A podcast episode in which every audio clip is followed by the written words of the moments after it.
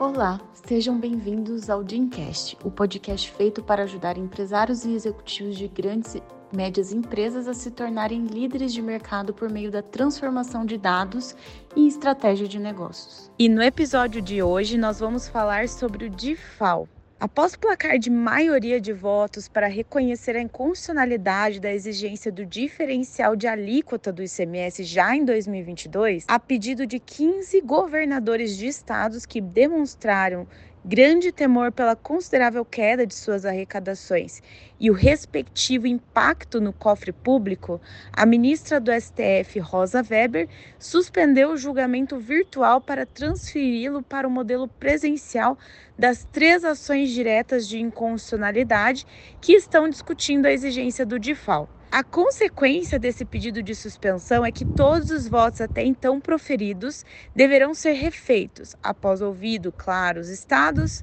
a ABMAC, uma das autoras dessas ações diretas de inconstitucionalidade, Ministério Público e representantes da sociedade. Ou seja, o que era de ganho certo para os contribuintes, já que seis dos votos dos 11 ministros eram favoráveis ao contribuinte,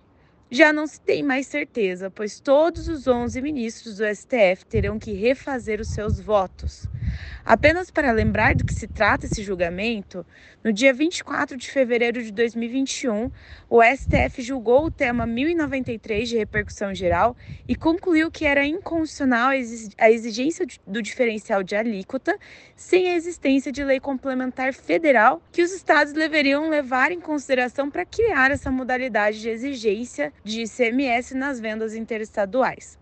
Após o julgamento, para o fim de evitar significativa perda de arrecadação dos estados,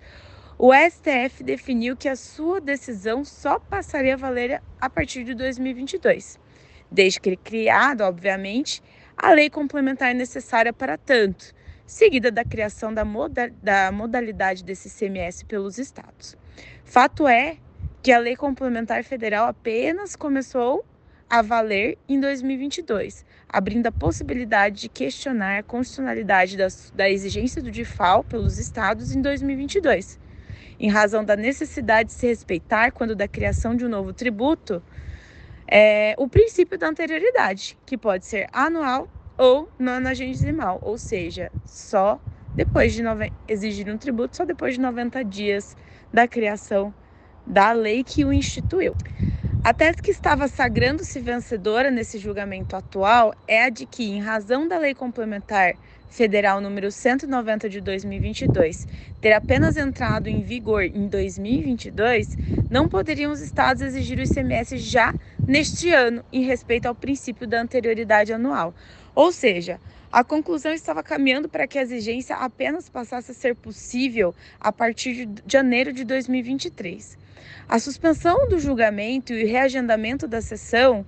que agora será presencial, para fevereiro de 2023, apenas gera mais insegurança jurídica para os contribuintes, já que muitos optaram por não recolher o diferencial de alíquota em 2022, confiando em uma decisão favorável do, do STF. E esses mesmos contribuintes dependem dessa decisão favorável para se manterem competitivos no mercado.